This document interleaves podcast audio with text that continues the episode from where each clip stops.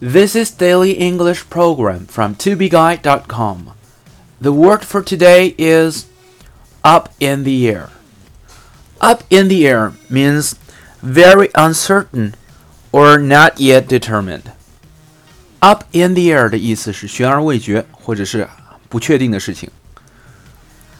The Minnesota Senate race is still up in the air. 明尼苏达州 参议院的竞选仍悬而未决。The Minnesota Senate race is still up in the air.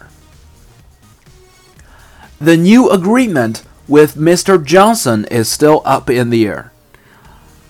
与约翰逊先生的新协议还没有定下来。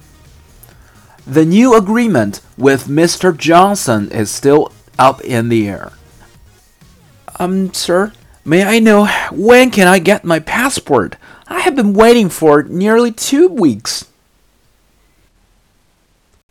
I don't know. You can just wait. It's still up in the air.